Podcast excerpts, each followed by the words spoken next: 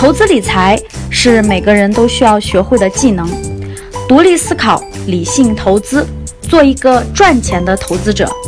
这里是有才有趣、上道还接地气的理财节目，下面请听分享。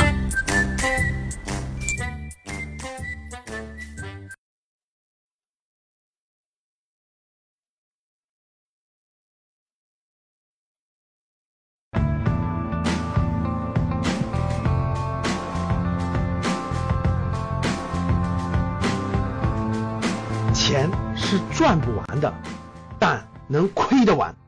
欢迎收听赵正宝讲投资。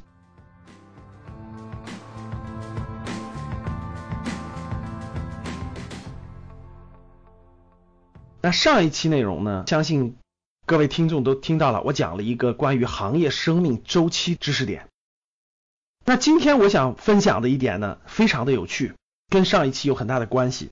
哎，我问大家。像欧洲也也好，美国也好啊，过往这么多年，一百多年以来，有很多的投资大师，对不对？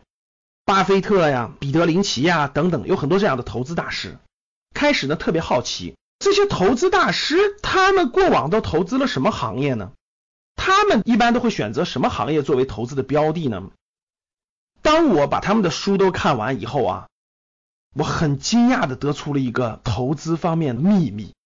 今天就把这个秘密分享给大家啊！大家还记着我昨天讲的对吧？一个行业呢分为四个阶段：初创期、成长期、成熟期、衰退期。投资大师们所选择的行业都有一个重大的特征，就是这个行业的生命周期非常长，这个行业的成长期和成熟期非常之长，可以说它的衰退期。很晚很晚都不到来，或者说到现在都没有到来，哎，很有意思吧？那大家看啊，我给大家举几个例子，比如说巴菲特，巴菲特大家都知道是股神对吧？巴菲特重仓的行业，其实大家只要稍微了解一些投资的，基本都了解。巴菲特重仓的什么可口可乐呀、宝洁呀、沃尔玛呀，大家知道这些都是典型的什么消费品行业。巴菲特还重仓一些像富国银行啊、像美国运通啊这样的金融行业。你仔细去想，消费品也好，金融也好，包括一些能源也好、零售也好，这些行业有一个重大的特征，它的成长期特别长，成熟期也特别长，到今天也其实也不能算衰退。那大家想想，这些消费品衰退了吗？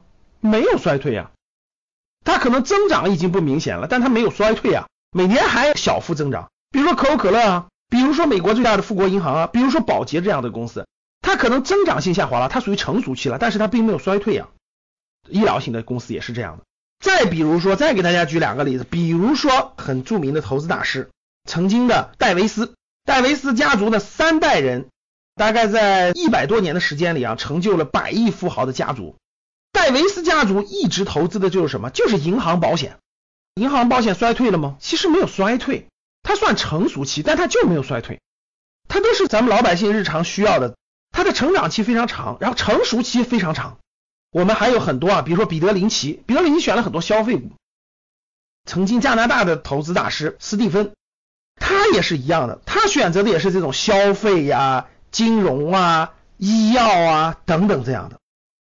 当我研究了十多位这种投资大师以后，我发现他们选的为什么都是集中在这些。消费类、金融类、医药类、物流类等等这种方向呢，是不是行业的生命周期有很大的关系？这些行业它都有一些共性：成长周期长，成熟期长，它的衰退期很难到来。这老百姓都要消费，对吧？都要用这些基础服务，随着老龄化的到来，都要去消费这些医药。这些属性带来了这些行业诞生了。太多的大的投资大家，通过我今天给大家讲的这些投资大家所选的这些行业，对你有什么启发呢？对我们的投资有什么特例吗？啊，老师，这都是百多年的了，我们未来不遵循这些了，我们未来选的都是科技股，选的未来都是跳跃性增长的、爆发性增长的科技股，我们都不选这些，真的是这样的吗？这些好的行业的好的企业是否认真研究过呢？是否对它的行业、对它的商业模式有所了解呢？所以奉献给大家今天这个节目，希望大家认真研究这些很有价值的行业。好的，非常感谢大家，欢迎大家关注我们的微信公众号，与我们互动和交流。谢谢大家。